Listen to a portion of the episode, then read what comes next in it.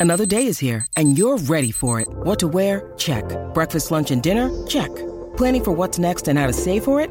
That's where Bank of America can help. For your financial to-dos, Bank of America has experts ready to help get you closer to your goals. Get started at one of our local financial centers or 24-7 in our mobile banking app. Find a location near you at bankofamerica.com slash talk to us. What would you like the power to do? Mobile banking requires downloading the app and is only available for select devices. Message and data rates may apply. Bank of America and a member FDIC.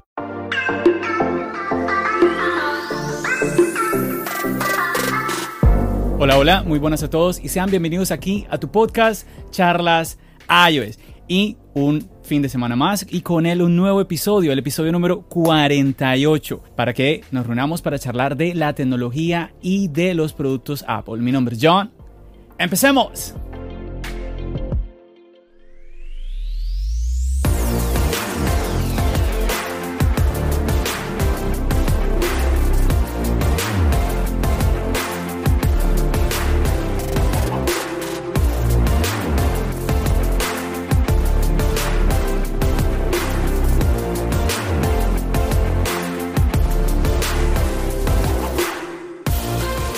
Y nuevamente agradecerle a usted por decidir escuchar este episodio y por ser parte de esta comunidad que poco a poco va creciendo gracias al apoyo de usted que nos está escuchando. Y bueno, hoy tengo un nuevo invitado y también un antiguo compañero que en este episodio está con nosotros. Primero, pues saludar al invitado especial de este episodio de tu podcast Charlas iOS y tenemos con nosotros a Álvaro desde España. Álvaro, ¿cómo estamos? Muy buenas, pues encantado de, estar aquí. Ya te decía que eso de, especial no tanto, que lo notes mío. Desde que conocí charlas iOS, pues os he ido escuchando cada vez que he podido. Y bueno, que agradezco muchísimo que me invitéis, porque además me conocéis de los podcasts que, que hago yo, sabéis lo que me gusta hablar y aún así corréis el riesgo, o sea que fabuloso. Muy bien, bien, y tenemos por aquí a Juan Sebastián desde Colombia. Juan, qué bueno tenerte por aquí de vuelta. Gracias, yo no. Un placer siempre estar por acá acompañándolo y con este nuevo invitado. Así es, así es. Bueno, y déjenme contarles, yo no sé si usted conoce a Álvaro. Álvaro pertenece a un proyecto que es muy especial para mí. A ver, yo siempre les he contado que una de las razones por haber creado Charlas iOS es por el gusto que yo tengo eh, hacia los podcasts. Y existe un podcast que de los primeros que yo escuché, que es de España, y es La Manzana Mordida. Y Álvaro pertenece a este equipo de personas que trabajan junto con Fernando del Moral en este proyecto que es La Manzana Mordida. Seguramente muchos de ustedes lo conocen eh, porque es uno de los canales más importantes en tecnología, no solamente en España, sino en toda habla hispana. Y Álvaro está detrás de todo este proyecto. Los que eh, seguimos a La Manzana Mordida lo conocemos porque Creo que has estado en uno que otro video, pero mayormente Álvaro está en un nuevo proyecto de la manzana mordida que se llama el Podcast Premium. Y es por esto, qué pena la larga introducción, y es por esto que Juan nos está acompañando, porque Juan también está en este Podcast Premium donde yo me conocí con Juan. Y por eso es que era obligatorio que Juan estuviera en este podcast en el día de hoy. Que Juan me dijo, yo quiero estar en el podcast cuando venga Álvaro y aquí Juan logró en medio de sus obligaciones, en medio de sus problemas de horario, porque aquí en este momento eh, estamos y 2, 3 de la tarde en, eh, en América, estamos en Colombia es una hora más temprano, que aquí en Estados Unidos y en España seis horas más tarde. Entonces eso es un relajo de horarios y logramos coincidir las estrellas se alinearon, los planetas, todo para que pudiéramos estar hoy aquí. Así que Álvaro, de verdad que es muy agradable para nosotros tenerte. Primero, imagínate, tanto tiempo escucharte desde nuestros dispositivos, eh, en, los podcasts. Eh, sabemos el trabajo tan tremendo que haces en la página web, porque ahorita eres tú la cabeza detrás de la página web de La Manzana Mordida. Así que de verdad que eso eh, eh, para nosotros es como, no sé, aquí los fans somos, somos Juan y yo. nada, nada, al revés, al revés. Yo, vamos, soy uno más. De hecho, fíjate, mientras estabas hablando que comentabas que habías conocido a Juan también mediante el podcast Premium y, demás, bueno, nos hemos conocido todos gracias a él.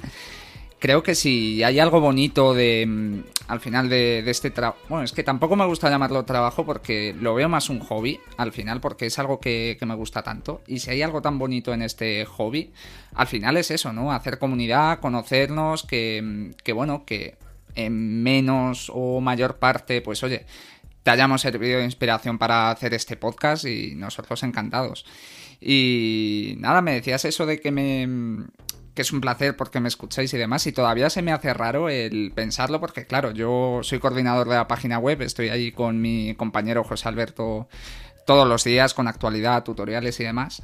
Pero claro, estamos un poco como, como escondidos, ¿no? Detrás de, de, las letras, no tenemos tanto en cuenta la gente que nos lee, que es cada vez más gente, ¿no? Es una barbaridad. Y de hecho, es posible que nos lea más gente de la que nos escucha. Pero sin embargo no tenemos esa sensación ¿no? de, ser personajes muy entre comillas públicos, porque bueno, tampoco es que, seamos famosos aunque, aunque seamos conocidillos en este sector. Y sin embargo con los podcasts sí, ¿no? Parece ya como que como que la gente ya escucha tu voz, ya te pone cara cuando sales en vídeos y demás y, oye, yo que soy muy tímido todavía me cuesta, pero bueno, aquí por ejemplo en este formato que estamos los tres, que es una videollamada, me siento ahora mismo escondido, prefiero pensar que, no nos escucha nadie y así no meto la pata, que aún así la meteré igual, pero bueno, por lo menos yo no me enteraré. bueno, unas palabras, Juan. No, nada, yo pues creo, como lo mencionaba Álvaro, lo interesante de la manzana mordida es esa comunidad que se ha ido gestando y pues que sí, nació en España, pero digamos que de este lado de Latinoamérica también los conocemos mucho. Entonces, esa como nueva integración y ese nuevo como poder interactuar con las tanto con Fernando como con David, con Álvaro, con José Alberto, de cualquier duda, cualquier inquietud, pero a la vez es como algo muy familiar en últimas, ¿no? Tengo que decir que, bueno, yo las estadísticas de YouTube no las manejo como tal, las de la página web sí, y me sorprende que, como decía, somos un proyecto de España, pero que llegamos a mucho más y tenemos muy buena parte de las visitas que son de Latinoamérica y a veces que nos dejan una reseña o lo que sea, dicen, eh, os leo desde Cuba, desde Colombia, desde Jolín. Pienso, ostras, que, que esto no es algo, como decía antes, que haga aquí en la intimidad, no, no, que llega y bastante lejos. Es verdad, es verdad. Bueno, Álvaro, yo quisiera preguntarte algo, porque resulta que uno de los eh, seguidores de Charlas iOS me decía, hey John, ¿cuándo vas a hablar de los MacBooks, de las iMacs? Y bueno, casualmente yo le dije, tienes que estar pendiente del episodio número 48 porque tengo la persona perfecta para ese tema. Los temas de charlas iOS dependen mucho también del invitado, obviamente. Pero como yo vengo escuchando a Álvaro en los podcasts sé que él tiene mucho, mucho que decir referente a las MacBooks porque ha sido usuario de las MacBooks y además también del, del iMac porque está estrenando iMac, ¿cierto ah, Álvaro? Totalmente cierto. Del iMac de momento estoy en plena fase de enamoramiento, pero la verdad es que con los MacBook he tenido ahí una relación un poco de amor-odio. No sé si quieres que recapitule un poco mi historia para quien, para quien no la conozca, pero bueno, desde luego que por lo menos para mí fue cuanto menos... Bueno, tampoco desagradable porque al final incluso de, lo peor de, la tecnología se acaba disfrutando, pero madre mía, qué, qué lata que me dio.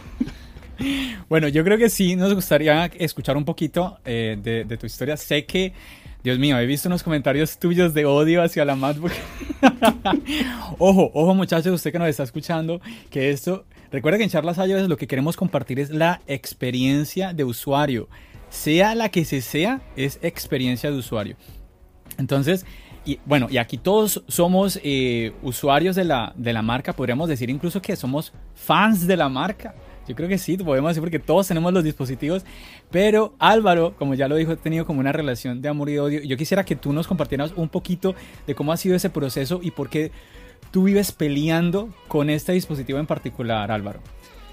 Pues mira, en realidad yo creo que ha sido una cuestión al final más de, de un caso puntual de, que de algo general. Por supuesto que ha habido muchos mensajes, como dices, en los que he manifestado mi odio hacia los MacBook, pero bueno, nada más lejos de la realidad. Yo llegué a, a macOS hace no tanto tiempo, en 2018, o sea, hace dos años, poco más de dos años, porque fue en agosto además, que recibí mi primer MacBook, que era de segunda mano, un MacBook Pro de 2015, 8 GB de RAM, 256 de almacenamiento, o sea, uno muy básico, pero que me enamoró. Era todavía los que tenía la manzanita iluminada, que es algo que, bueno, imagino que la vida es progresar, pero a mí es algo que, que sigo echando de menos en los MacBook actuales. Y la verdad es que estaba encantado con, ese Mac, inclusive me cambiaron la pantalla por un problema que tenía esa generación, que le salían como unas manchas en la pantalla. Y fue todo bien hasta que fue todo mal. Porque de repente pues empecé a tener como una serie de reinicios inesperados y... Y bueno, al principio era puntual y digo, bueno, quizás es que se ha sobrecalentado en un momento dado, era además casi verano, hacia pues bueno, temperaturas calurosas. Y ya se convirtió en algo habitual. Acudí a un Apple Store porque todavía tenía el Apple Care Plus. O Apple Care, no sé por aquí. Apple Care, sí, bueno. El caso, el seguro de, Apple. Y bueno, no daban con el problema. Yo dejé allí el MacBook, era mi equipo principal de trabajo, por no decir el único. Lo único que tenía en aquel momento era un iPad 2019, que todavía no había llegado iPadOS. Y me servía muy a medias para trabajar, o sea, a duras penas podía sacar el trabajo adelante, pero bueno, intentaba sobrevivir, pero claro, necesitaba mi MacBook. Y yo metiendo prisa, qué es lo que le pasa, llamaba todos los días a Apple, de hecho, ya no me cogían el teléfono cuando veían mi número. Y esto es de verdad que tenía que ocultar el número, fijaos, si no fui pesado. Pero claro, es que al final es un producto que, que, bueno, el iPhone, pues oye, estoy encantado con el iPhone, que no me lo cambien, pero oye, que si lo tengo que llevar a reparar, pues mira, no me importa estar con un Android, con lo que sea, porque al final es un equipo que no utilizo, o sea, no lo necesito para trabajar, pero el ordenador sí. Y bueno, al final no se supo cuál era el problema, me cambiaron la placa, el teclado, la pantalla, cambiaron todo y no dieron con el problema, hasta que ya me ofrecieron una solución que era un MacBook Pro del año 2017, completamente nuevo, a estrenar con dos años de garantía y a mí me ofrecieron eso y dije, bueno, pues ¿por qué no? Digo, voy a ganar con el cambio, pero vamos, segurísimo. Y pues bueno, inocente yo. inocente yo pensando aquello. Porque, vamos, el primer día ya vi cosas que no me gustaban. El teclado, que era el famoso mecanismo este de mariposa, me empezó a fallar, vamos, llevaba horas con él, literalmente y veía que se quedaba enganchada la tecla del espacio o el enter o, y era imposible que fuera por suciedad ni nada porque vamos en horas mm, ni aunque me hubiese comido un bocadillo encima y pues bueno esos fueron los primeros problemas pero digo bueno lo puedo aguantar pero ya en los pocos meses empezó a hacer cosas raras, a reiniciarse, lo mismo que me pasaba en el anterior. Fui a Apple y dije, oye, mira, que este ordenador, que es nuevo, le pasa esto. No, no, no, está todo bien. Eso es el software. Eh. Bueno, si no restauré el Mac eh, tres veces o cuatro en cosa de, de dos meses, no lo restauré ninguna. Y bueno, mi historia de amor acabó ahí porque ya desde ese momento empecé a maquinar mi plan de comprarme un iMac, que ya finalizó por fin en mayo de este año, hace muy poquito. Y ese MacBook lo llevé ya definitivamente a reparar, le cambiaron absolutamente todo lo que le podían cambiar. Y bueno, se lo dio un buen amigo y sorprendentemente le funciona perfecto. Utiliza Logic Pro, hace edición de vídeo y digo, pero ¿cómo puedes con un ordenador que ya de primeras es el más básico? Y encima este, que le fallaba todo y lo hace de maravilla, ni se le calienta, no suenan casi los ventiladores. Y digo, bueno, eso soy yo, que soy un gafe. es que eso te iba a decir, o sea, cambian de, propietario el MacBook y, no hay ningún problema. sí, sí, el problema, no era el A ver, bueno, el problema no era el MacBook. No tan mágicamente porque, como digo, le habían cambiado todo en el soporte técnico antes de dárselo, pero jolín, aún así, Conozco bastantes casos, de hecho mi compañero de redacción José Alberto, que ahora mismo tiene un PC Windows precisamente porque su MacBook Pro, que era también el de 2017, le empezó a hacer fallos similares. Leí más reseñas y al parecer es que ese modelo salió bastante, bastante malo. Pero bueno, oye, que yo me alegro de que mi amigo esté encantado. Yo con mi iMac ya no lo cambio. Por supuesto que los nuevos MacBook Pro serán la leche, pero no. Yo ya donde esté mi equipo de sobremesa, que me quiten lo demás. Vamos, y si sale un MacBook Pro con, con el silicon, ¿no? ¿Tampoco?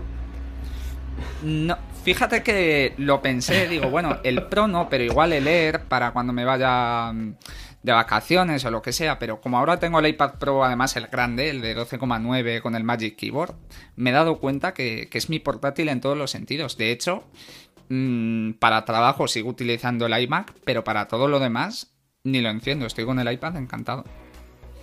ese es un punto muy bueno el que acabas de, de tocar, Álvaro. Bueno, primero, es una historia muy interesante la que tú estás contando, porque, a ver, arrancas con tu portátil, tu MacBook, y todos sabemos los problemas que tienen los, los MacBook, que se calientan muchísimo. Entonces, obviamente, al sobrecalentarse, el rendimiento reduce. ¿no? El tema con el calentamiento no es simplemente que, es que, que, sea molesto si te lo colocas sobre tus piernas o X o Y, que la batería no dure tanto por todas estas altas temperaturas. El tema es que el mismo computador para protegerse el mismo baja el rendimiento. Entonces es ahí donde tú empiezas a romperte la cabeza. Estoy pagando por una máquina muy poderosa, pero al final no puedo acceder a ese poder porque ella misma se cohíbe de dármelo para protegerse por las altas temperaturas. Entonces es una cosa que tú dices, eh, estoy atrapado, no, no sé qué hacer. Entonces Álvaro, no te queda más sino que irte a un iMac. Definitivamente logras tener logras tener tu iMac, ahora estás en el paraíso como tú contaste, en tu época de enamoramiento con tu iMac, pero lo más interesante es lo que acabaste de contar también, que estás ahora con un iPad Pro, ¿sí? el de 12,9 pulgadas, vienes de, una, de un iPad de 11 pulgadas. Entonces estás ahora y con tu iMac de escritorio y tu ah, dispositivo portátil es tu iPad Pro. Aunque tienes un computador en casa, en el tema de portabilidad estás viviendo la época post-PC. Totalmente. Y, y según lo que estás diciendo, estás feliz. Cuéntanos un poquito de esa experiencia ahora con este iPad Pro. Me gustaría conocer un poquito por qué decidiste irte a las 12,9. A ver si, si hubo algo más allá del tamaño, simplemente. Cuéntanos un poquito de ello. Pues mira, aquí le voy a copiar un poco la recomendación a, a mi compi Fernando que siempre dice que la mejor combinación posible, al menos en su opinión, es un iMac o un ordenador de sobremesa en general. Y un iPad Pro, y ahora que, lo estoy experimentando, coincido totalmente porque al final entiendo que quien quiere un ordenador de sobremesa es una persona que, como es mi caso, trabajo desde casa, no tengo movilidad. Antes, pues, por temas de estudios y que quizás necesitaba el ordenador para más cosas que simplemente trabajo y entonces sí que necesitaba algo en movilidad. Pero ahora que estoy aquí, creo que es el dispositivo perfecto por temas de calentamiento. Lo que decíamos de, los MacBook es que Apple al final peca mucho de querer hacer un diseño bonito, pero no cuidar detalles tan importantes y tan vitales, yo considero al menos en los modelos Pro, como es la, la, ventilación, ¿no? Que, no se caliente porque al final eso a la larga va a acabar dañando antes al, dispositivo y perder una de las bazas que precisamente tiene macOS, que son bastantes años de actualizaciones. De hecho, bueno, vemos que hay gente con MacBook Pro de 2014, 2015, 2013 y le sigue funcionando fantástico. Sin embargo, conozco un montón de gente también que con MacBook de 2016, 2017, están ya pensando en cambiarlos porque ya les está generando algún problema. Y respecto al iPad, yo tenía el iPad Pro de 11 pulgadas, como mencionabas, y la verdad es que no puedo sacar ni una sola pega de, de ese iPad. Me parece además que tiene un tamaño perfecto porque al ser todo pantalla, o sea, es un dispositivo, no sé, muy pequeñín. De hecho, si lo comparas con, un iPad de, estudiantes, es al final el mismo tamaño. Es muy portable. Eh, tiene todas las ventajas de los modelos Pro, ¿no? Tiene la pantalla ProMotion, que se ve fantástica.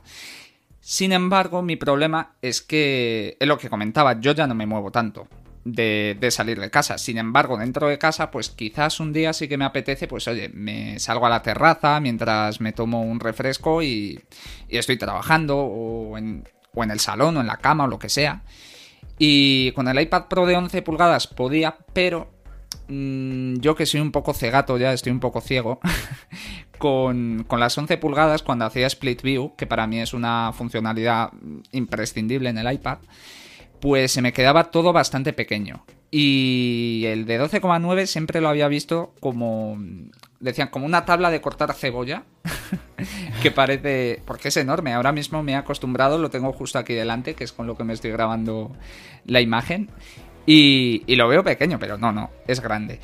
Y la verdad es que desde que me llegó estoy encantado. De hecho, bueno, es lo que lo que os decía, ¿no? Lo utilizo al final para casi todo menos trabajo e incluso trabajo cuando es escribir un simple artículo en el que no necesito tampoco referencias de internet y estar cambiando de ventanas y tal, pues oye, me cojo el MacBook, uy, el MacBook, el, iPad con mi aplicación de, escritura, me pongo ahí, eh, luego a lo mejor si tengo que meter una imagen ya con un proceso quizás un poco más complejo que tenga que reducir el tamaño y demás, pues ya lo hago con el iMac es verdad que se puede con el iPad, de hecho tengo Pixelmator comprada, que me parece una aplicación fantástica, pero no sé, no me acabo de adaptar en ese sentido y para eso sí recurro al Mac. Pero para todo lo demás, yo creo que se puede vivir perfectamente hoy en día con un iPad Pro. De hecho, me lo preguntaban en Twitter esta mañana.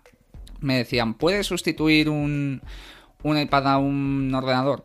Y contesté que depende del uso, porque Evidentemente en mi caso sí, a lo mejor para alguien que haga edición de vídeo o haga mm, programación en Xcode, aunque se rumorea que llegará al iPad, pero hoy en día no es posible, para esa persona no, pero para un perfil tipo el mío, un universitario que además tome apuntes con el Apple Pencil, me parece un dispositivo, y ya no el Pro, ¿eh? incluso un iPadero, el iPad de estudiantes, perfectamente suplen a, a, un ordenador, incluso te da las ventajas de que es mucho más portable y, mucho más versátil, porque lo puedes utilizar con la mano, con el pencil, con teclado, con ratón, mientras que un MacBook, en este caso, únicamente tienes teclado y trackpad. Juan, no sé si le te gustaría hacerle alguna pregunta a Álvaro referente a esto. No, no, no, todo claro.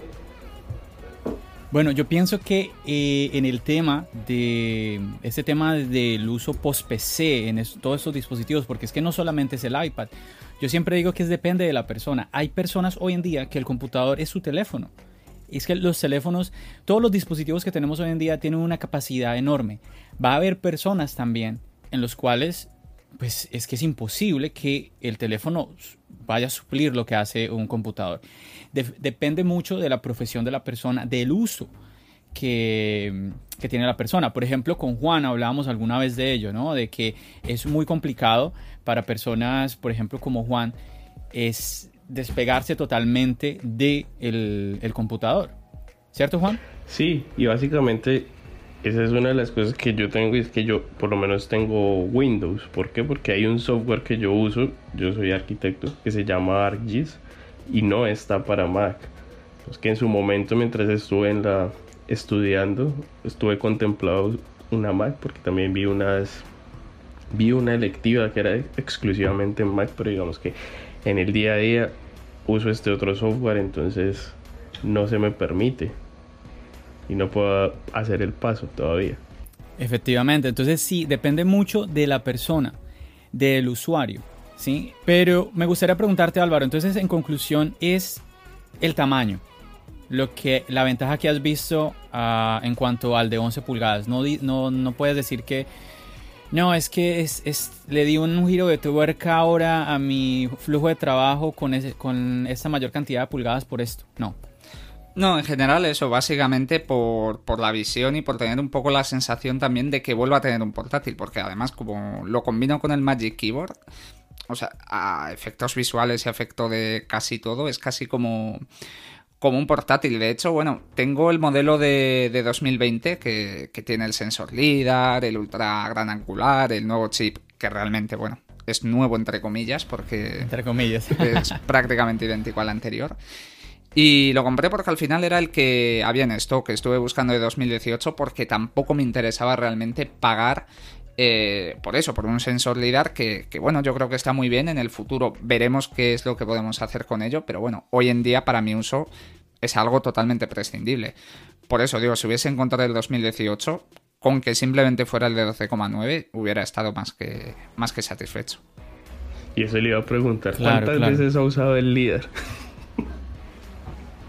bueno, miento, lo usé una vez para, como dicen que, detecta mejor las distancias y demás, pues para medirme a mí mismo se lo, se lo dio a otra persona y digo, a ver cuánto mido, a ver si me, mide bien y tal. Y sí, sí, sí, 1,72, que es lo que mido.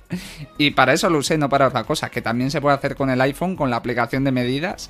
Pero bueno, digamos que quizás no es tan, no es tan eficaz porque no tiene este sistema de detección. Pero bueno, que al final es una chorrada. Yo creo que la realidad aumentada todavía es un terreno muy por explotar, aunque Apple lleva años trabajando en ello, pero todavía no nos ha demostrado nada que, que nos haga decir lo necesito, que es precisamente por lo que destaca Apple y que no ha sabido hacer con ello. Claro, claro, eso es cierto. Bueno, definitivamente que vemos que algo muy bueno es la, las opciones que tenemos, ¿no? Eh, tenemos el iMac para escritorio, tenemos el MacBook si quieres un portátil y tenemos el iPad que prácticamente depende del uso, como ya lo dijimos, puede ser su portátil y además tiene la habilidad de que tiene una tiene la tecnología de que su pantalla es táctil y podemos tener la versatilidad que podemos tener con el Apple Pencil que es imposible pues simplemente con el MacBook o incluso con el iMac. Entonces, muy bueno el dato que tocaste decir ahora, Álvaro, de la, posibilidad de combinar. Yo siempre hablo de que cuando hay la posibilidad de ir a un nuevo dispositivo, quizás en vez de usted renovar el dispositivo que usted ya tiene, quizás le convenga más ampliar su ecosistema, irse a un dispositivo que usted todavía no tenga en el ecosistema. ¿sí? En este caso estamos hablando de un iPad, pero en su caso puede ser un Apple Watch, puede ser el iPad de estudiante, puede ser uh, un iMac, no sabemos. El punto es que eso a usted le va a permitir tener un flujo de trabajo obviamente mucho más, mucho más cómodo a la hora de tener este tipo de opciones que usted, tendría, que usted no tendría si estuviera solamente eh, encasillado en un dispositivo como tal. Pero bueno, a veces, a veces escuchamos cosas muy locas. Yo he escuchado cosas como, por ejemplo, personas que dicen, es que lo que me molesta del iPad es tener que tocarlo.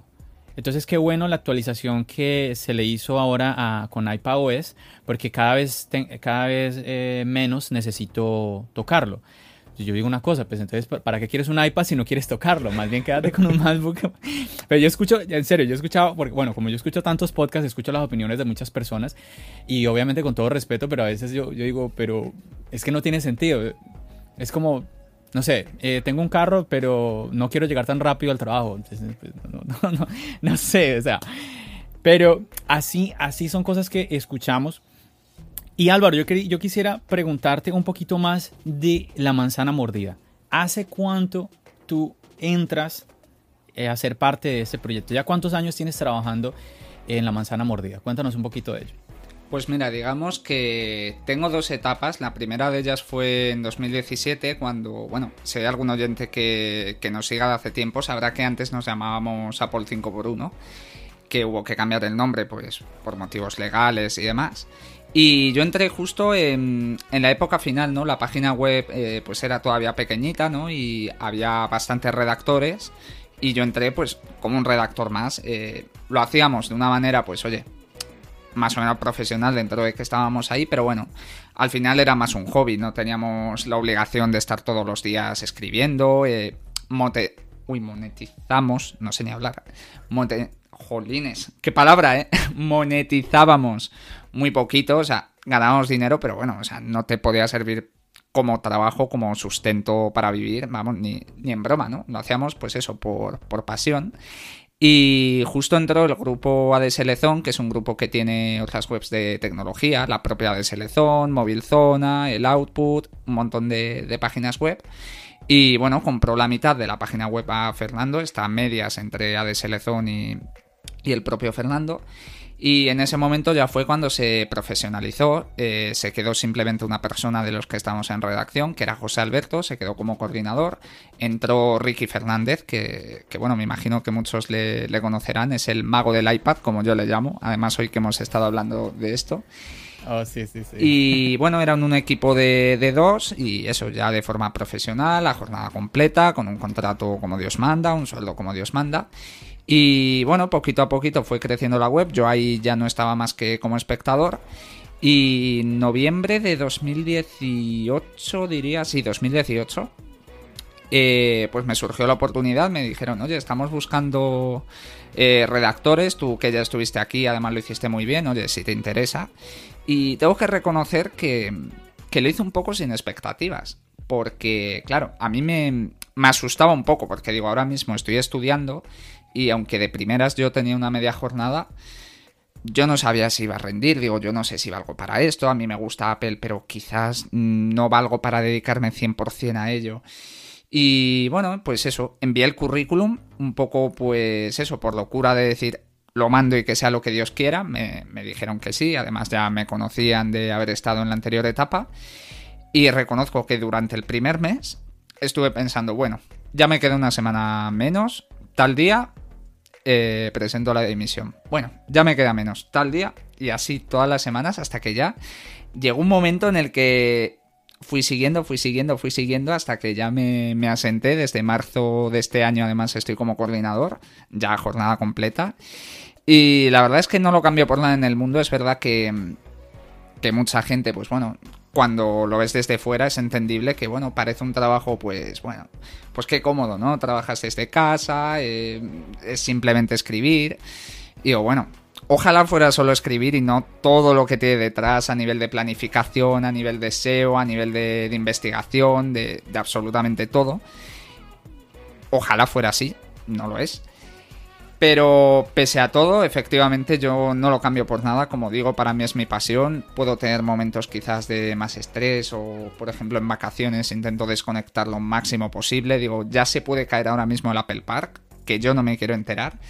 Pero luego en el fondo siempre tengo ese gusanillo porque es lo que decías antes, somos fans de la marca al final, ¿no? Trabajamos no para ella, pero sí un poco en cierto modo en ella pero pese a todo lo que está es el nivel fan y yo creo que precisamente esa es un poco mm, la clave por la que yo me identifico con, con los valores, por así decirlo, de la manzana mordida, ¿no? Que, que no nos vendemos. Eh, a mí si no me gusta algo, como lo que me pasó con el MacBook, yo no puedo ser más transparente y yo pues tengo que dar mi experiencia. Eh, con el iMac, que a lo mejor el iMac no es tan maravilloso, tan la leche, como yo creo, pero yo lo siento así. Otra cosa ya si estamos haciendo un análisis pues objetivo.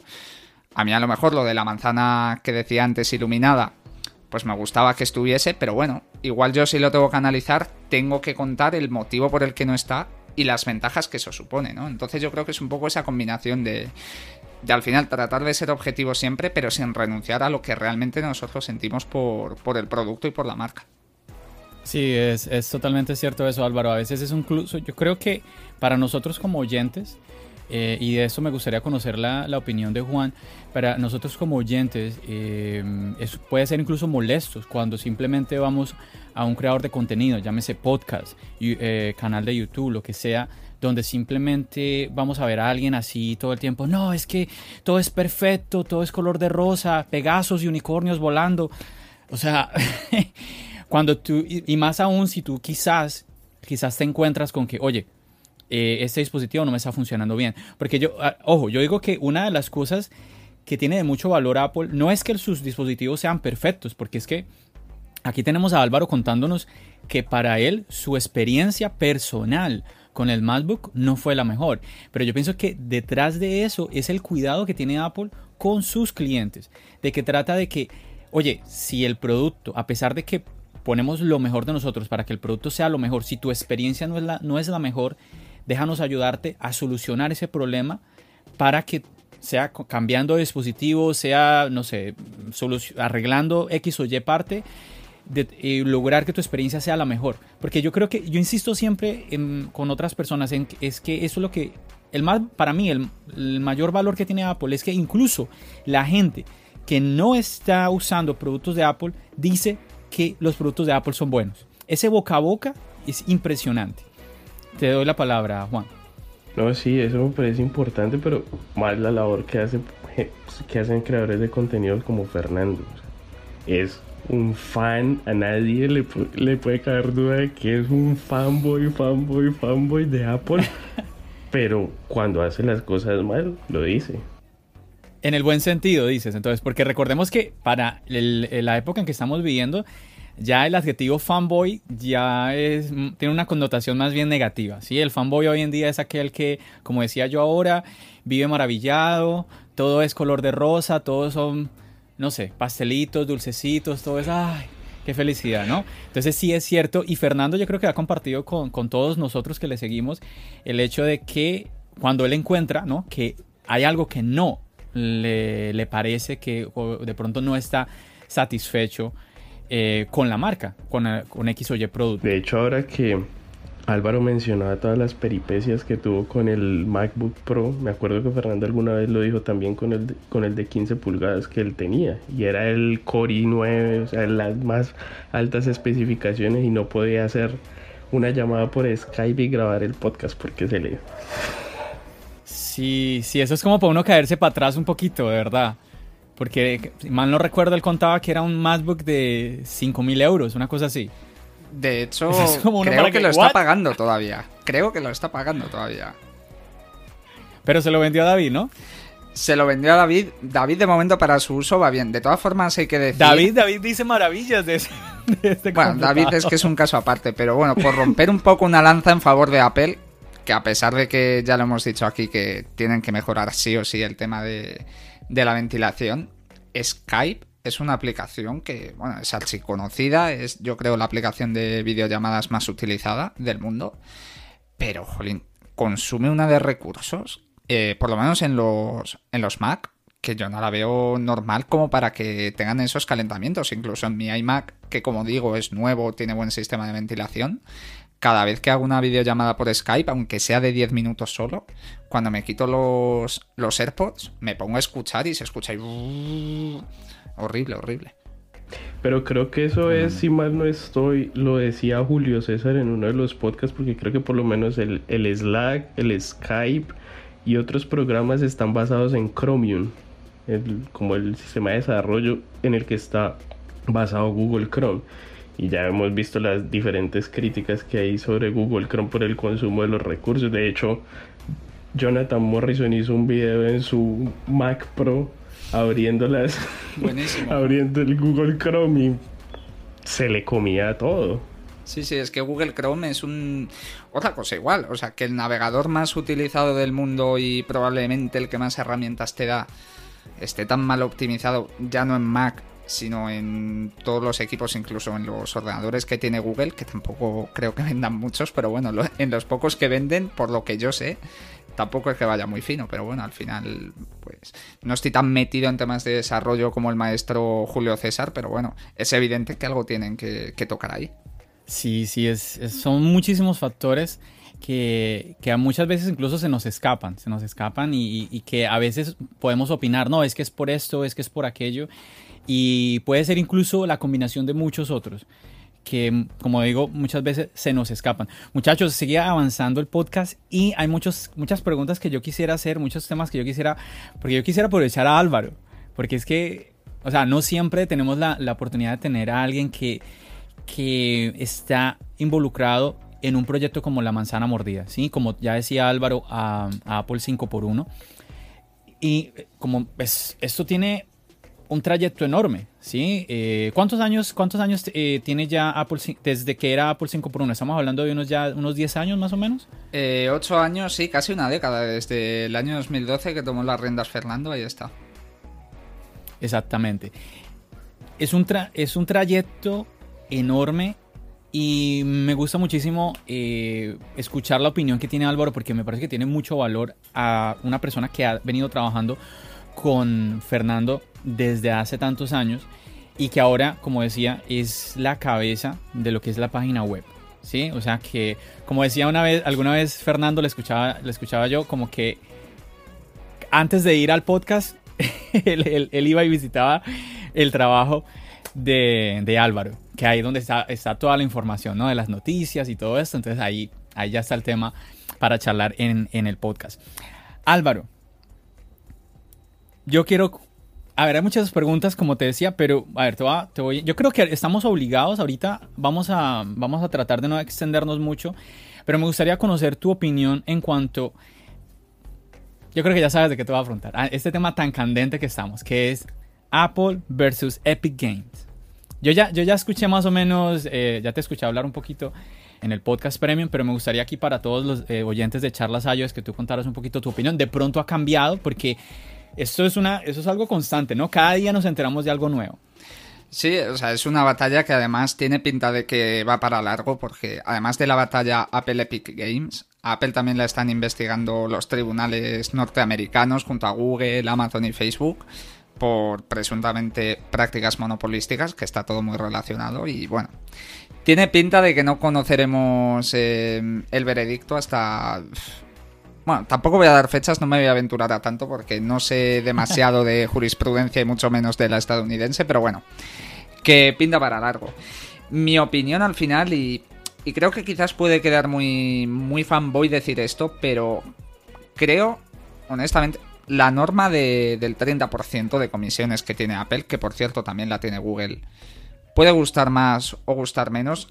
Si me preguntas a mí personalmente, me parece excesivo, ¿no? Como excesivos me parecen muchos impuestos que, pagamos los ciudadanos de a pie, ¿no? Me parece excesivo, pero bueno, si es el precio que, en este caso Apple y Google han, han dado a, a, los desarrolladores por permitirles poner una aplicación con compras en su tienda, pues bueno, yo creo que al final lo tienes que acatar y, y no sé, me, me chirrió bastante la forma en la que en la que llevó y está llevando esto Epic Games, ¿no? O sea, me parece una campaña de marketing en todos los sentidos. Eh, como dices, ya me habías escuchado comentarlo anteriormente. Y yo lo que creo es que Fortnite es un juego archi conocido desde hace 2, 3, 4 años para acá. Sin embargo, está perdiendo popularidad, porque, bueno, al fin y al cabo sabemos cómo, cómo se mueve este sector tan cambiante de los videojuegos, y de alguna forma u otra tenían que llamar la atención. Es cierto que en plataformas móviles no tienen tanta, mm, tanta presencia como en videoconsolas, pero bueno, ahí está, es un sector también que tienen por explotar. Vieron que se estaba generando mucha polémica en este sentido con Apple, y bueno, tenían preparada incluso una demanda de no sé cuántas páginas eh, pocas horas después de que se eliminase la aplicación. Eso ni los mejores abogados lo, preparan. No sé quién comentó eso, Cristo Vega, no sé si le conocí, le leí en Twitter que, ponía justo esa expresión. Y es totalmente cierto. El vídeo este de mm, emulando el clásico spot de 1984, que tengo que decir que pese a que no dé la razón a Epic Games, me parece una maravilla de, spot, la, la forma en la que lo cuentan. Pero eso tú no lo preparas en una tarde. Tú lanzas una actualización que ya de tiempo atrás sabes que va a causar problemas y que tu aplicación acabará fuera del App Store. Entonces, no lo sé, no me parece que está demasiado orquestado. De hecho, no se esperaban que incluso Google también se metiera en, en la faena y les echase de la de la Google Play Store, porque de hecho no tenían demanda preparada para Google. Luego al final les acabaron demandando pero de primeras no. De primeras querían una batalla contra Apple aprovechándose pues esta tendencia que había de ciertos desarrolladores que habían denunciado ya lo del 30%, que como digo, es un tema para debatir, que diga la justicia si es justo o no este porcentaje, pero si a día de hoy es la normativa eh, la del 30, pues no te queda otra que acatarla si quieres tener ahí tu aplicación. Sí, antes de pasar, porque también quiero escuchar la opinión de Juan, quiero recordarles a todos de que es obvio lo que acaba de decir Álvaro. Esto es, una, esto es algo que se ve, ya estaba planificado desde antes. Sí, porque todo, todo arrancó como en, el mismo día. Epic Games saca en la plataforma, en la aplicación de Fortnite, eh, la opción ¿sí? para pagar dentro de la App Store o por fuera de la App Store, ¿cierto? Entonces, obviamente, Apple saca al juego de la plataforma y, como dice Álvaro, pues automáticamente ya encima viene la demanda. Es una cosa que como que la tenían ya en el bolsillo, o sea, y por eso yo en el anterior episodio de tu podcast Charlas Ayos, yo hablaba con mi invitado, un saludo para Orlando de Cuba Geek, hablaba yo con él de que hay, hay algo que no, no nos estamos enterando acá y esto tiene que ser que venía desde antes. Esto no puede ser que un día decidieron hacerlo y efectivamente ya vemos como eh, varias... Ah, varios canales de YouTube y varias personas en el internet empiezan a hablar de que efectivamente Epic Games venía hablando con Apple desde hace semanas atrás, ¿sí? E incluso eh, cartas, correos entre Apple y Epic Games hablando sobre este tema.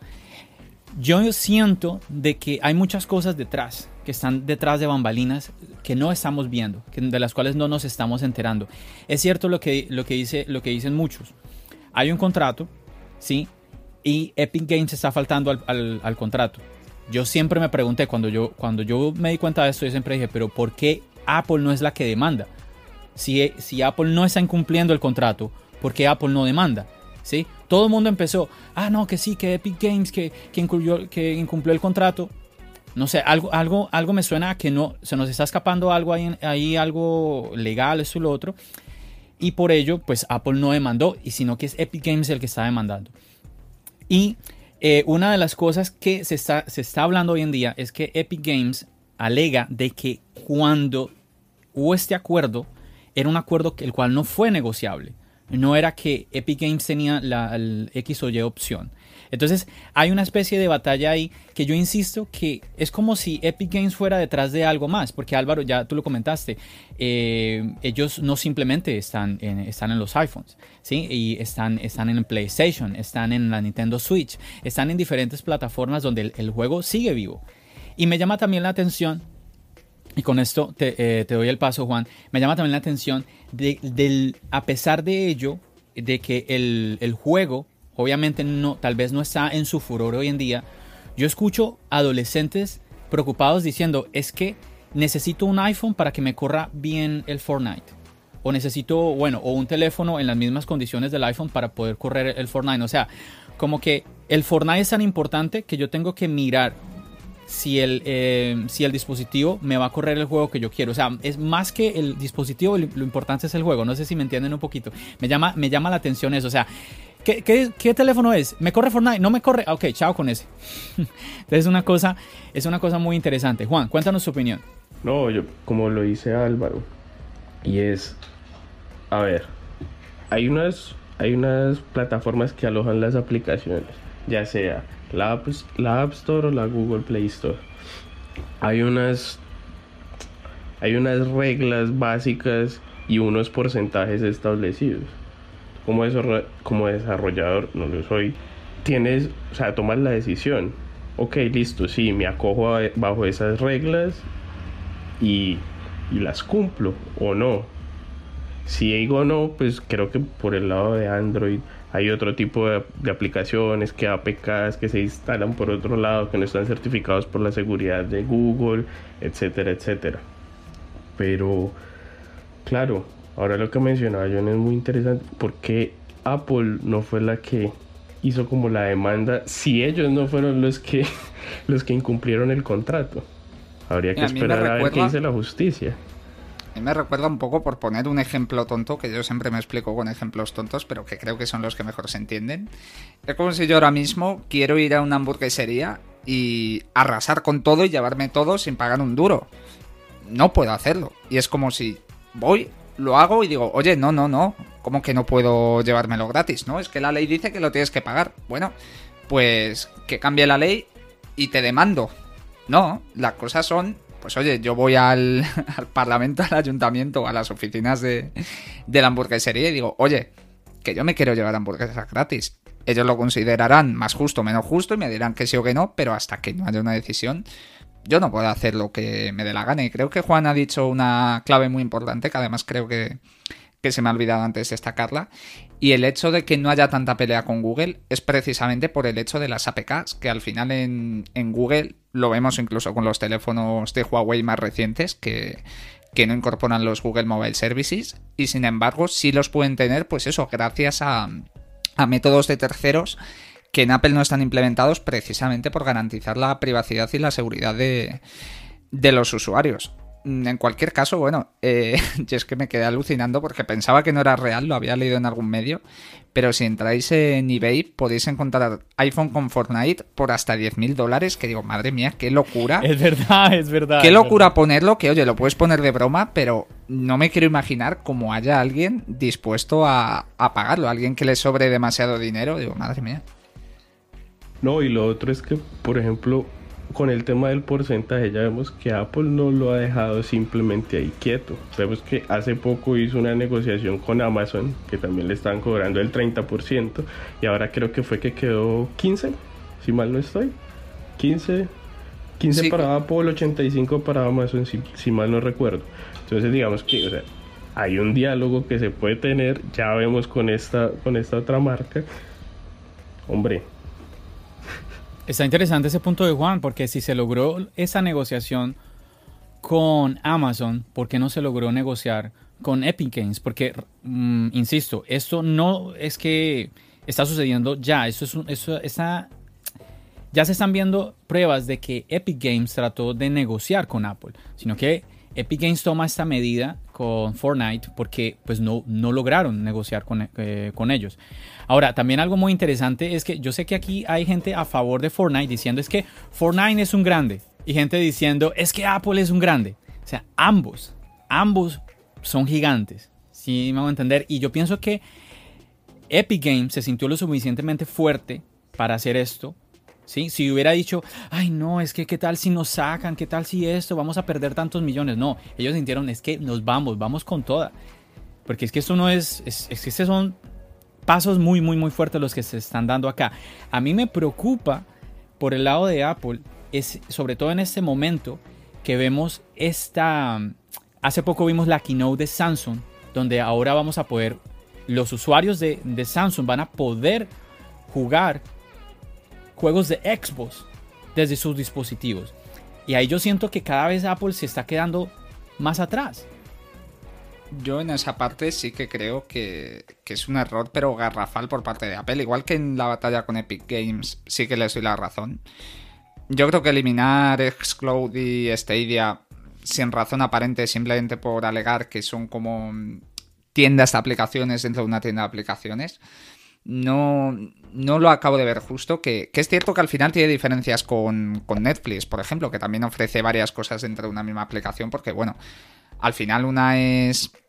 Son vídeos en definitiva y el otro aplicaciones, pero es que tampoco es así exactamente, porque tú tampoco te vas a descargar los juegos como tal, sino que lo que vas a hacer es hacer que el iPhone o el iPad o lo que sea sea un intermediario entre servidores de, de Microsoft o de Google y, que te lo proporcione esa conexión un iPhone. Entonces ahí yo sí que mm, veo razones para que haya cabreo por parte de, Microsoft, por ejemplo, que de hecho se ha unido a Epic Games en, esta batalla. Y por cerrar un poco lo de mm, mi opinión de, sobre lo de Epic Games. Yo, que soy una persona además muy dialogante, yo sí que estoy a favor de que negocien y ahí sí que, pues oye, les puedo quizás mm, pues alentar un poco en el sentido de, oye, que si con Amazon se ha conseguido, ¿por qué no lo pueden conseguir ellos? ¿Cuál es la razón para que uno sí y otro no? En teoría se supone que deben ser todos iguales. Ahí sí que quizás puedes, no sé si llegar a plantear una demanda, pero bueno, algún recurso legal que te permita, pues bueno, tener esas opciones, ¿no?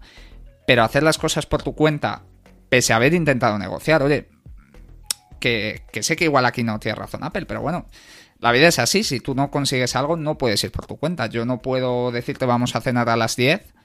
Tú me dices que a las 9 y digo, me da igual, voy a las 10, porque voy a cenar solo. Y es lo que le está pasando a Epic Games, que se va a quedar solo en la mesa. Juan. No, nada, nada que añadir ahí.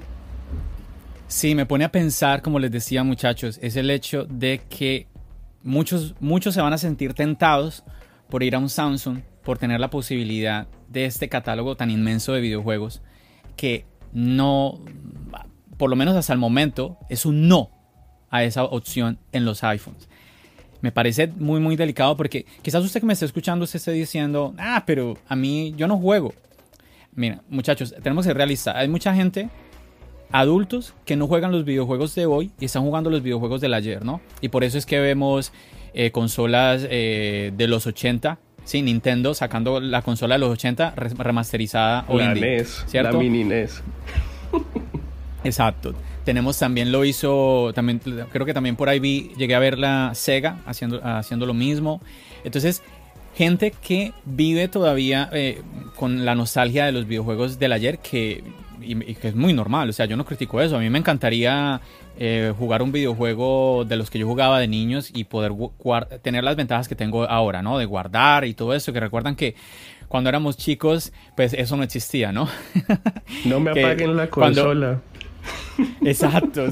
Era, otros tiempos, muchachos. Eh, cuando los que crecimos jugando Super Mario, pues cada vez que nos sentábamos a jugar era desde el mundo 1. 1-1. Nada de que dónde fue que quedé. No, eso no existía. Entonces, eh, yo respeto totalmente eso, me parece súper, me parece muy bien. Entonces, está ese mercado eh, que es muy importante y, a ver muchachos, es que es obvio de que el, mercado de los videojuegos es un mercado cada vez más enorme, no hace sino crecer, hasta el punto de que hoy en día existen campeonatos internacionales de diferentes videojuegos. O sea, esto es una... Esto es impresionante. Son la deportes, cantidad ¿no? de dinero y la cantidad... ¿Cómo, Juan? Son deportes ¿Cómo ya. Son deportes. Exactamente. eSports. Exactamente. Entonces, eso, muy bien, perfecto. Entonces, no podemos subestimar esto. Esto es muy importante. Y así como ve- vemos eh, adolescentes escogiendo un teléfono, pensando en si corre o no corre el juego que le gusta, imagínese ahora. am, no solamente un adolescente, sino quizás usted pensando en que ya va a poder jugar cierto juego que jugó hace muchos años en un dispositivo que no es un iPhone.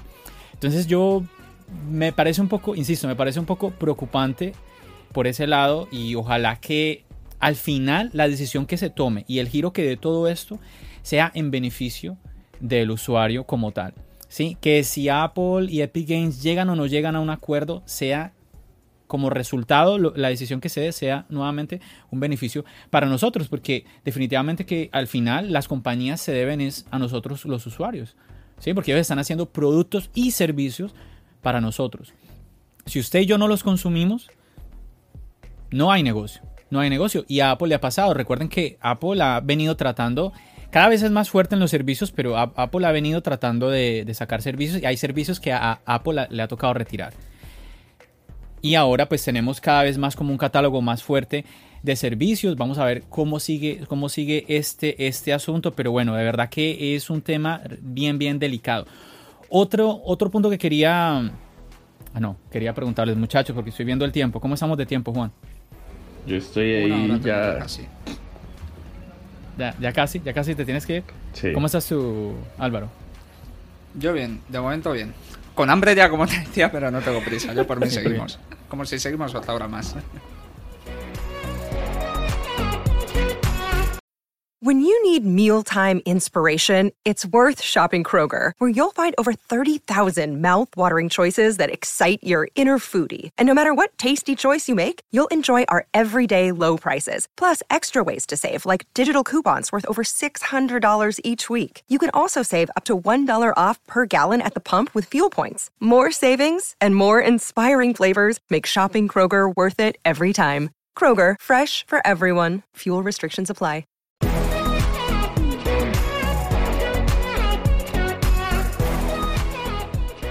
Álvaro, otro punto que yo quería comentarte es que empiezan a haber rumores ahora para con la venida del nuevo iPhone, rumores de Apple Card en otros países y entre ellos España. Pues ¿Cómo ya la era ves? hora. Ya era hora, bueno, lo siento por nuestros amigos mexicanos que ni siquiera tienen Apple Pay. Bueno, mexicanos en toda Latinoamérica, pero bueno, siempre digo México al final porque es en la, en la única que por desgracia está presente Apple como tal.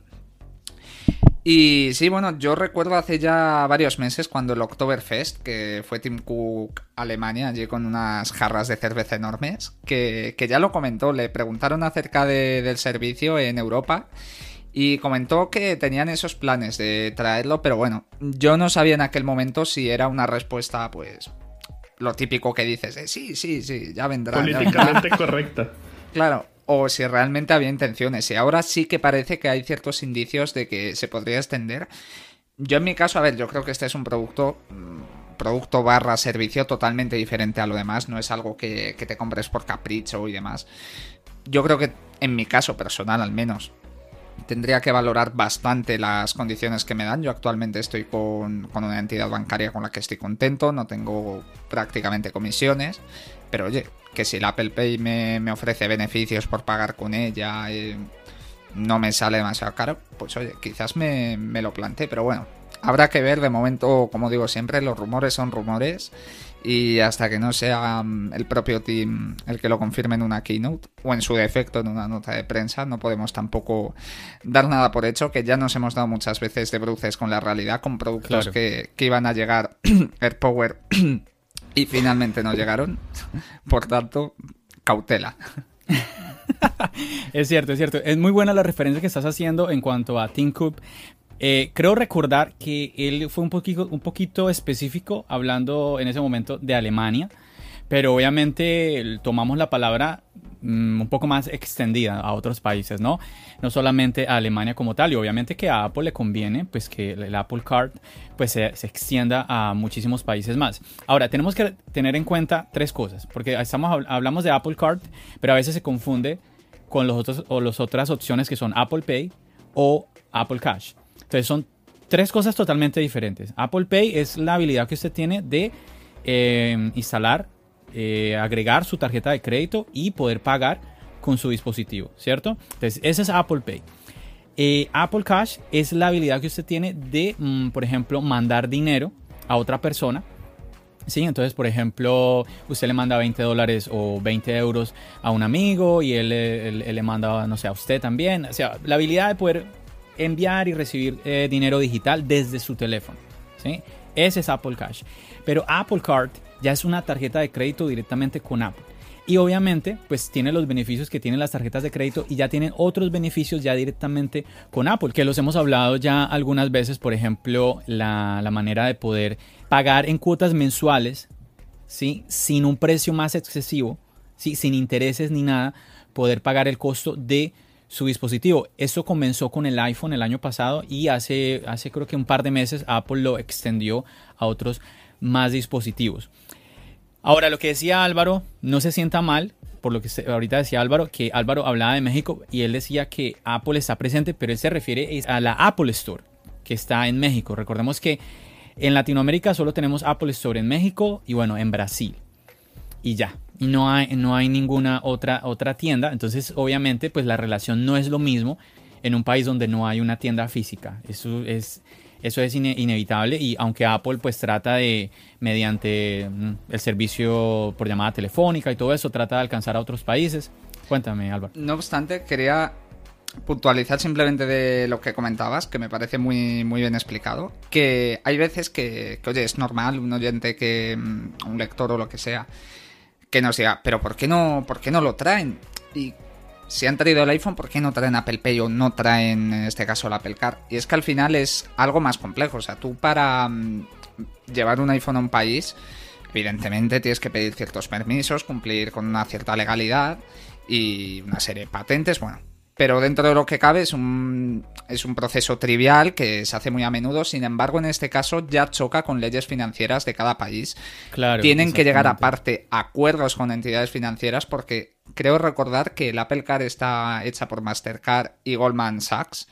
Y por lo menos hasta donde yo sé, Goldman Sachs no opera en España, entonces en este caso, pues tendría que o bien abrir una sucursal en España o llegar a un acuerdo con otra entidad del país. Eh, y esto para España, pero es que también para Francia, para Alemania, para, México, para, todos. al final. Entonces es comprensible que en este tipo de cosas sí que se lance primero en Estados Unidos y luego ya, pues, poco a poco se vaya extendiendo. Es lo que tú decías, Álvaro, cuando dijiste, ¿por qué? ¿Por qué Apple no hace esto? Hay un porqué, hay un porqué de las cosas. Y ir a, otro país no es simplemente es, es que Apple diga, mm, ah, hoy, hoy, ¿por qué no nos vamos a Perú? Hoy, ¿por qué no nos vamos a Italia? No, es que, como ya tú estabas explicando, necesita negociar.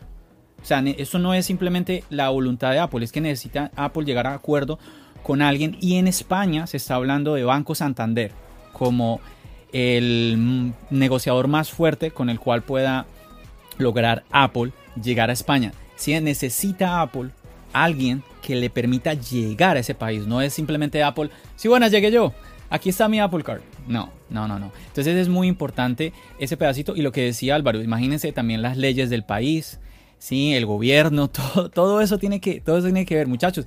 Es que pasa mucho con, ahora con lo que hablamos de Epic Games, muchas veces damos opiniones y hablamos sin darnos cuenta, analizar un poquito más allá con eh, de estos temas de verdad entonces hay que tener mucho cuidado con esa con por ese lado y ojalá ojalá que llegue en este caso a España porque el que llegue a España es un paso más al frente a que lleguen a otros países, a otros más países. Entonces, no es, ay, ¿por qué llegó primero a España y no llegó a este otro país? No, es, pensémoslo así, es el que llegue a países como en este caso, vuelvo y repito, España, es un paso más en esa dirección.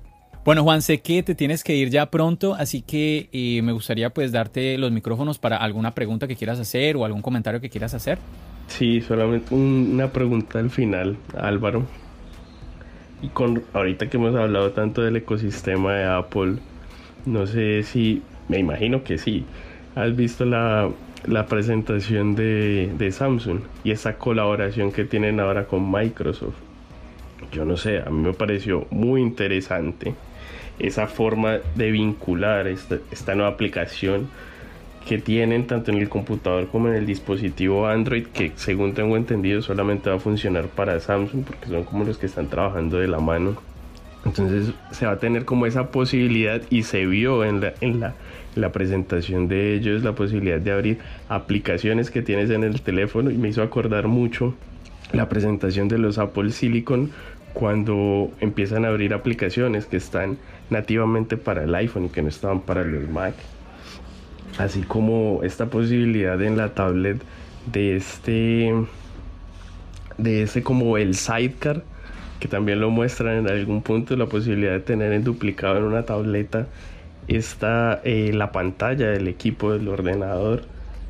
Crees que le han empezado a tomar a comer terreno a Apple en ese sentido yo creo que al final me parece muy, muy, muy, muy buen acuerdo el que tiene Microsoft con, Samsung. Quizás de primeras puedes pensar, jolín, es que al final se está cerrando Microsoft a que solo funcione este servicio, esta herramienta en, en los Samsung. Pero bueno, tampoco sabemos a qué acuerdo económico han llegado ellos como para que al final sea beneficioso para ambas partes. Mm, yo creo que hay muchos terrenos donde Apple se está quedando algo estancada. ¿no? Es un poco complicado y de hecho creo que tampoco tendría una opinión clara en este sentido y ya me iría, mm. como decimos aquí en España cuando nos enrollamos, me iría por los cerros de, de Úbeda hablando de esto, pero creo que pese a que Apple, bueno, es ya la empresa de los 2 billones de, de dólares, lo está haciendo las cosas muy bien pero efectos prácticos, al final, de cara al usuario, sí que creo que le falta un punto que ya no te hace falta ni siquiera un Steve Jobs. Te hace falta simplemente mm, estar un poco al día de, cómo está avanzando el mundo. Es verdad, es verdad. Muchachos, antes de que terminemos, eh, yo quisiera hacerle una, una pregunta a ustedes. ¿Cómo protegen su dispositivo? Yo, me acabo de escuchar, yo me acabo de escuchar y parece, y parece que fuera a hablar como, si empezara un comercial. Cuéntenme ustedes, ¿cómo protegen su dispositivo, muchachos? ¿Protección física te refieres? Sí, ¿qué es? ¿Usan pues estuche o lo, algún protector, un vidrio? Pues no sé ni qué he hecho ahora mismo con el iPhone, lo he tenido todo, mm, todo el episodio aquí conmigo, pero bueno, ah, mira, estaba en la silla. Se fue. Ah. Lo suelo llevar con una funda, que tengo que decir que no es la oficial de Apple, aunque da el pego totalmente. Sí, parece, parece. Y protector ninguno. Tuve una muy mala experiencia ya con un, con un protector, desde entonces no vuelvo a poner. Y de hecho muchos días lo acabo llevando sin funda, sobre todo cuando llevo pantalones vaqueros. Eh, tejanos porque me parece mucho más cómodo llevarlo sin funda que, con estas que además al ser de silicona se quedan ahí pegadas. Digamos que tampoco le protejo mucho, con llevarlo con cuidado y eso que soy un manazas y de momento no se me ha roto. Cuéntanos tú, Juan. No, igual que Álvaro, con una funda y sí he usado el protector, el vidrio este que se le coloca encima de la pantalla, pero desde la, la última vez que se me, se me fisuró lo quité y ya sin ningún protector. Pero sí he padecido lo de las fundas de silicona en los, en los vaqueros y lo he sacado y se me han caído. Mm, es verdad, es verdad. Yo les voy a mostrar un segundito. Yo utilizo este, que es un bumper. y me ha salvado de un montón de un montón de caídas. Y lo bueno es que me permite pues lucir, lucir el diseño del dispositivo. Qué bonito el iPhone. Que a veces. ¿Cómo? No, decía que qué bonito el iPhone 11 en color rojo, ese Product Red, es que le queda.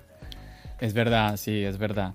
El, iPhone 11 vino con varios colores muy, muy, muy bonitos. Eh, me ha salvado porque, a ver, no, no sé si es porque soy hombre o simplemente porque soy yo, pero soy un poco brusco y, se, me ha golpeado, se me ha golpeado varias veces el dispositivo y la verdad que me ha salvado muchísimas veces eh, este bumper. También utilizo es una, un protector en la parte de atrás, que no, no ni se ve. Y también un protector en la parte de, al frente. Entonces va, va muy bien cubierto. Y hago esta mención, ¿por? Porque nos vemos en la necesidad de cuidar el iPhone. Si usted está comprando un iPhone, así sea el SE que vale 400 dólares, y usted dice, ah, pero es que eso no es mucho dinero. Bueno, quizás para usted no sea mucho dinero. Eh, así sea el SE, pues usted va a querer cuidar su dispositivo, ¿cierto? Porque tranquilamente se cae. A mí me pasó una vez, a mí ni siquiera, se, ni siquiera fue el mío, se me cayó el Apple Watch.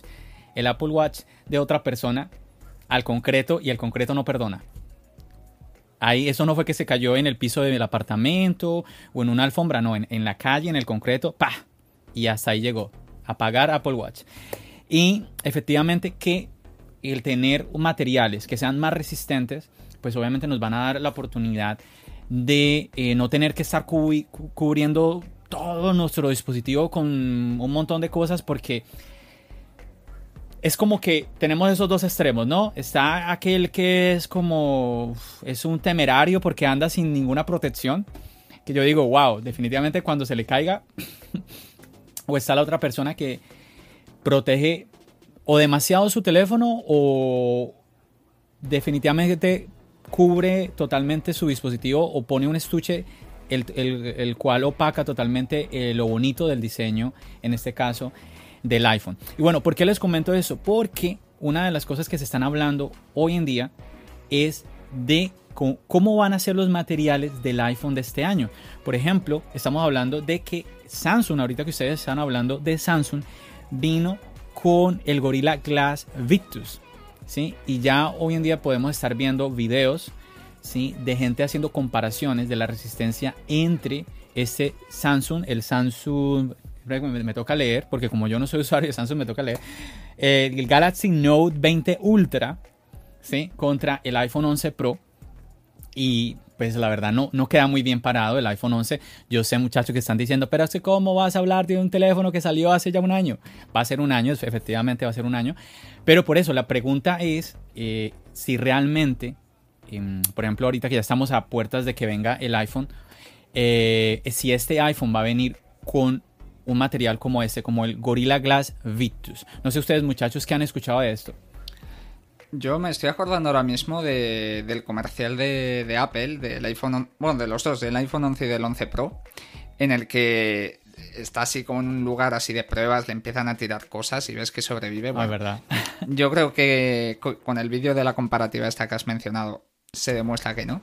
De todas formas, en mi opinión, es bastante subjetiva al final, ¿no? Porque me pasan cosas muy curiosas. A lo mejor, bueno, con este actual iPhone 11 y con otros anteriores, se da un golpe pequeño y se me parte literalmente toda la pantalla, la parte trasera. Y otras veces, como es el caso este sí del iPhone 11 Pro Max, que se ha pegado unas leches brutales, que se me ha llegado a caer desde una mesa bastante alta.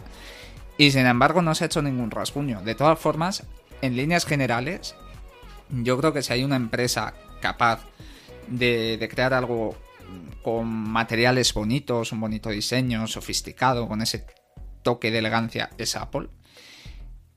Pero no le basta con eso. Hoy en día, como tú decías, te estás gastando un buen dinero y aunque sea poco dinero, aunque 400 euros no sea mucho dinero para algunas personas, es al final una inversión y a nadie le, le parece agradable que por un golpecillo que sea se le rompa el iPhone, evidentemente sí. Oye, lo tiras por, por un precipicio, pues es evidente que se rompa, ¿no? Pero hay veces que son demasiado frágiles, ¿no? Eh, de hecho, vemos como un Nokia de estos. Mm, de los primeros teléfonos que había, o por lo menos que tuve yo, que parecían un zapato.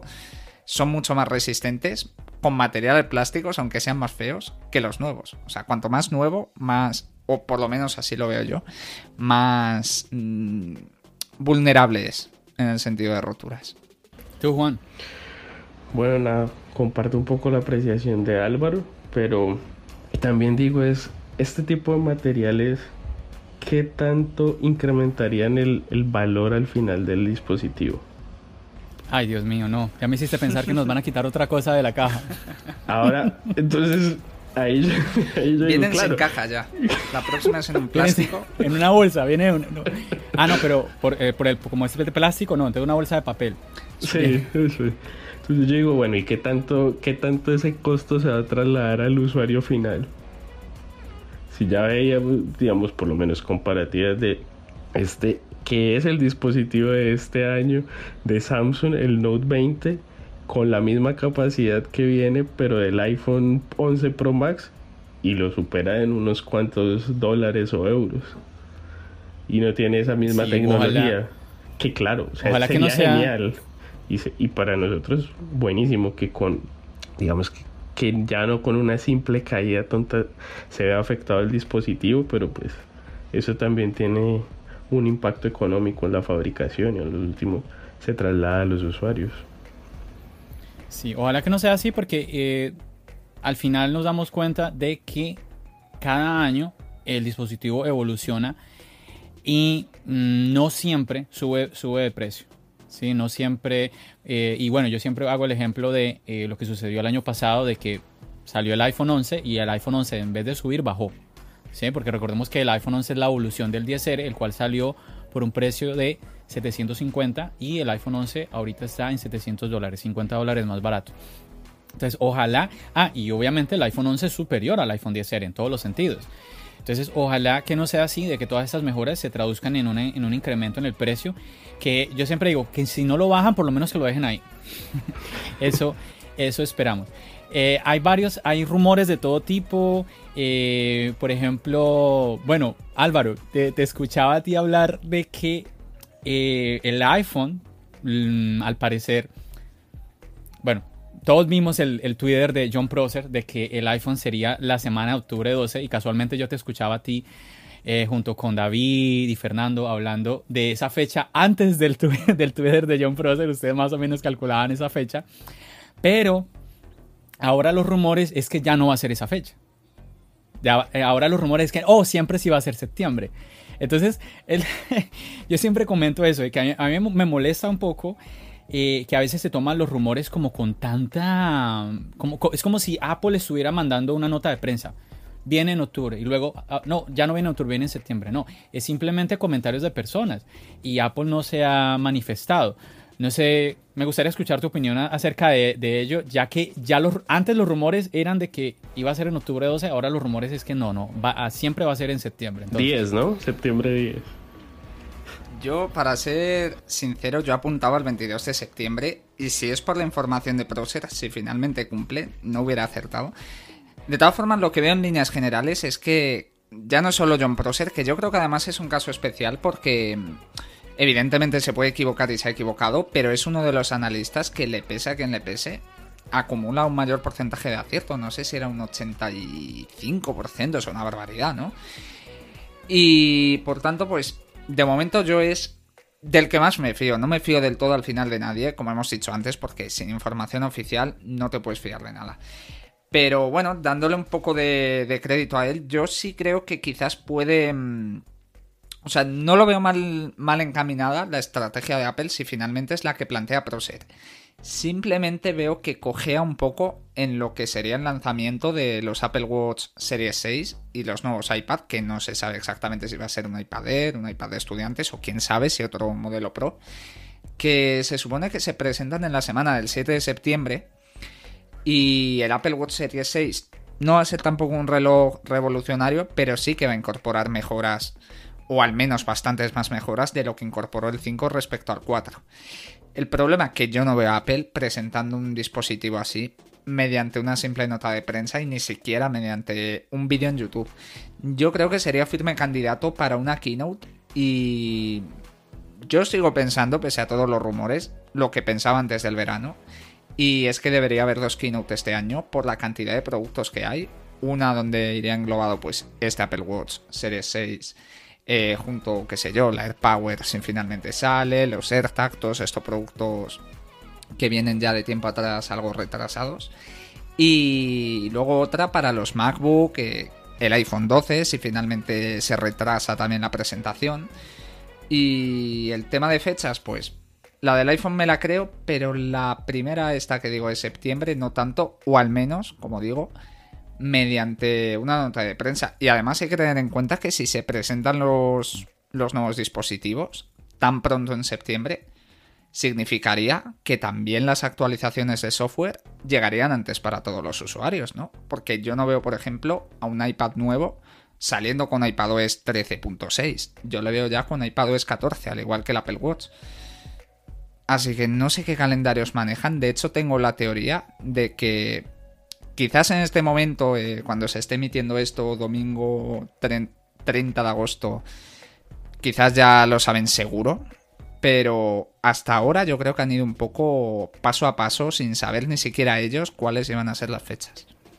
Sí, ojalá que sea que sean las fechas que hemos mantenido históricamente, ¿no? Y que el iPhone se presente eh, ahora en septiembre, independiente, independientemente de que se venda, sea en octubre o en noviembre, ojalá que se presente. Y sí, efectivamente, como tú decías, tú más te fuiste fue a la fecha de, finales de septiembre. Sí, fue más que eh, junto con David y Fernando, ustedes eh, en, grupo ya llegaron fue a concluir de que se iban hacia eso, ¿no? Hacia el 12 de octubre. Pero al final son rumores son rumores y ojalá, insisto, yo por mi parte, lo, digo siempre, yo quisiera ver el iPhone ahora en septiembre y no tener que esperar más. ¿Por qué digo septiembre? Pues también ya lo he repetido, porque así ha sido históricamente, el septiembre ha sido el mes y a comienzos de septiembre ha, sido siempre la fecha. Ahora se está hablando de que el 10 de septiembre, como decía Juan, cae jueves, si mal no recuerdo. Y decía John Prosser que el jueves era muy tarde, era muy tarde para que la, prensa Em, diera como cubriera de una manera adecuada pues el hecho de, la, de, ya tener el nuevo iPhone junto con nosotros. Son cosas, son cosas que se nos escapan. Yo como usuario digo que llegue jueves, viernes, que llegue. Juan. No, nada, yo también estaba, y justamente le iba a preguntar a Álvaro por, por ese último trino con respecto a la fecha del 10 de septiembre, ya que pues Álvaro tiene algo que ver con marketing, digamos, él sabe mucho más de marketing que yo. Si estaba de acuerdo con eso, con lo que decía John Prosser, ¿no? Como que los fines de semana la prensa descansa. Y si lo sacas un jueves, pues no tienes toda la semana trabajando a la prensa dándole promoción al dispositivo de hecho, eh, los lanzamientos normalmente de cualquier compañía, o sea, no es buena fecha un viernes. Mm, es que además estoy pensando como cosas, incluso estrenos en televisión, salvo programas muy concretos, muy de a un target en específico.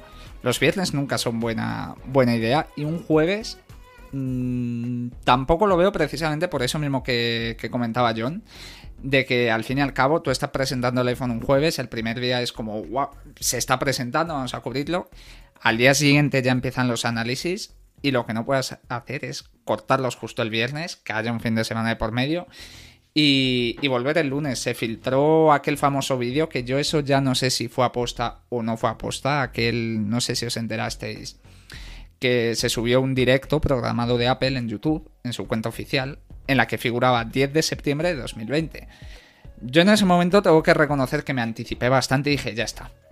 Hay keynote el 10 de septiembre, pero si es verdad que luego, analizando precisamente el hecho de que es jueves y que coincide exactamente con la fecha del año pasado, ya me hace sospechar que efectivamente fue un error en todos los sentidos porque querían hacer una prueba de lo que sea, cogieron una fecha más o menos aleatoria o la que tuvieran ya preparada del año anterior y lo metieron. De hecho, la imagen que salía era la del WWDC, cosa muy, muy curiosa. Ya bastante hubiera sido que nos pusieran ahí iPhone 12 en la pantalla. Pero no sé, finalmente yo creo que no, que no será el 10 de septiembre. No sé si esa semana en algún momento, pero ese día en concreto no. Ojalá que sea esa semana. Eh, históricamente ha, ha caído más el día martes. Sí me acuerdo haber visto, no recuerdo en ese momento cuál iPhone fue, pero llegó a haber un iPhone que se presentó incluso un miércoles. Jueves sí no, jueves sí no. Ha sido entre eh, los tres primeros días de la semana. Ojalá, ojalá porque efectivamente pues todos queremos ver el dispositivo y ojalá sea eh, ahora a comienzos de septiembre. Lo que tú dices Álvaro es, es muy cierto, puede ser simplemente un error o qué tal que sea la misma Apple diciendo, hey, ¿qué están hablando de nosotros? Vamos a tirarles algo más. Saquen ahí un pantallazo. 10 minuticos, ya quítalo, quítalo. Y ¡pum! Se encendió todo. De todas formas, no tuvo tanta sabemos, repercusión como yo me imaginaba que iba a tener. Yo me imaginaba más medios de comunicación hablando. Pues no lo vi prácticamente fuera de Twitter. Es que la gente se toma esto como tan en serio, como tan así, ah, que es que eso. Y mira, puede que Apple, es que puede que la misma Apple ah, haga a propósito este tipo de movimientos. Recordemos que John Prosser habló pronosticó ciertas cosas para la WWDC, ¿sí? Y al final falló muchísimo y muchas veces, em, y muchas personas comentaban de que Apple lo hizo a propósito. Dejó que se comentaran ciertas cosas eh, con John Prosser para luego darle vuelta a todo y que pues no salieran los pronósticos de él. Es que no sabemos, no sabemos. En resumidas cuentas, Apple podría tranquilamente manejar las cosas de esa manera. Recordemos que el dispositivo más fuerte de Apple es el iPhone, que generalmente es solamente una vez al año. Apple necesita crear noticias constantemente de alguna manera. Y, esto, y esto es una para que eh, se creen noticias y que ahorita, por ejemplo, estemos hablando de un simple pantallazo que hubo en el, en el canal de Apple. En 2017 recuerdo que ya hicieron una filtración falsa de... Porque en los últimos años, que han aumentado los rumores hasta niveles insospechados, en enero, febrero, marzo, ya tenemos prácticamente, aunque sea el 90%, el diseño final del iPhone. Y el del iPhone 10, que por aquella época se llamaba iPhone Edition, iPhone 8, no se sabía cómo se iba a llamar, se conocía perfectamente la doble cámara, cómo iba a ir en vez de en horizontal en vertical. Y recuerdo que Apple lanzó una filtración de un iPhone feísimo, o sea, era el mismo diseño que el iPhone 7 Plus, en plateado, la misma cámara que el iPhone 7 Plus, pero volteada, con un frontal además que sí es verdad que tenía menos marcos, pero todavía se notaban bastante, o sea, muy diferente a lo que fue el iPhone 10 finalmente. Y bueno, al final no tuvo mucho bombo ese render, pero me acuerdo que sí que lo dimos en, en los medios de comunicación como una filtración, pues eh, cogida un poco con pinzas. Y luego se supo eso, que lo habían filtrado fuentes cercanas a Apple. Yo de todas formas estoy como tú, estoy deseando que lo presenten porque estoy de rumores que, que me salen ya por las orejas. De hecho es que en agosto del año pasado, agosto del año pasado, que no estaban ni los iPhone 11 presentados, empezamos ya a hablar de iPhone 12. Ya se empezó a hablar de, tecnología. No me lo maldigas, por favor, no me lo maldigas. Y bueno, de hecho ya estamos hablando del del año que viene, de sin conectores y demás. O sea, es que va a llegar un momento en el que ya las noticias sean, así va a ser el iPhone de 2050. Es verdad. Muchachos, se nos acaba, se nos acaba el tiempo del podcast. Me quedan muchas cosas por preguntar porque, sí, como tú dices, los rumores, estamos llenos de un montón de rumores. Como tú dices, de un, de un iPhone eh, sin puertos, de un iPhone este año sin un cargador en la caja, opiniones que muchos, muchos tenemos y que pues eh, definitivamente no son, no son eh, comunicados de Apple, no son noticias que nos está dando Apple, como sí fue eh, el comunicado que hizo Apple en su página web sobre su plan al 2030 en cuanto al cuidado del planeta. Eso sí es algo, es la misma Apple comunicándonos a usted y a nosotros sobre lo que planea hacer, muy diferente a lo que una persona dice, rumorea sobre este dispositivo, este otro dispositivo. Definitivamente que yo pienso que este año en especial en mi caso, yo me voy a sentar sobre todo a mirar qué rumor no va a salir. Este no salió, este no salió. Y a reírme de los rumores que no han salido porque son muchísimos, son muchísimos. Y a veces muy locos, rumores que no tienen sentido. Y bueno, vamos a, vamos a ver cómo va a ser eso. Esperemos de que, como ya dijimos, sea ahora en septiembre y podamos nosotros todos, todos disfrutar junto con ustedes que nos están escuchando el nuevo iPhone de este año. iPhone 12, iPhone 11S, no sabemos, lo dejo hasta ahí porque se nos va el tiempo. Pero muchachos, de verdad, muchísimas gracias a todos ustedes por habernos escuchado en este episodio. Eh, Álvaro, un placer. Estoy, en serio, estoy hasta nervioso de, haber eh, grabado contigo este podcast. Espero que todo haya, haya quedado bien, el video se haya grabado, el audio se haya grabado. ya, uy, ya la cámara me dice que se está acabando la batería. Juan, Muchísimas gracias eh, también por haber eh, venido aquí a este episodio de tu podcast Charlas Ayos, de habernos acompañado. De verdad, me, me, hacía mucha ilusión que estuvieras en este episodio junto con Álvaro. No, muchas gracias, John. Yo siempre encantado de estar por aquí compartiendo un rato en Charlas Ayos y pues con Álvaro. Hombre, ya nos hemos texteado, pero ya ahorita nos vemos un poco más. yo tengo que decir que el placer es absolutamente mío y nada que, encantado de, volver cuando, cuando me dejéis, más que cuando queráis, cuando me dejéis. y a ver si la próxima ya es con el iPhone 12. Iba a decir el iPhone 12 en la mano, no sé si en la mano, pero bueno, que al menos lo tengamos ya en la mente de forma oficial. Así es. Bueno, muchachos, nuevamente un placer, un placer haberlos tenido aquí en tu podcast Charlas iOS y a usted nuevamente gracias por habernos escuchado en un episodio más. Muchachos, nos despedimos. Bendiciones.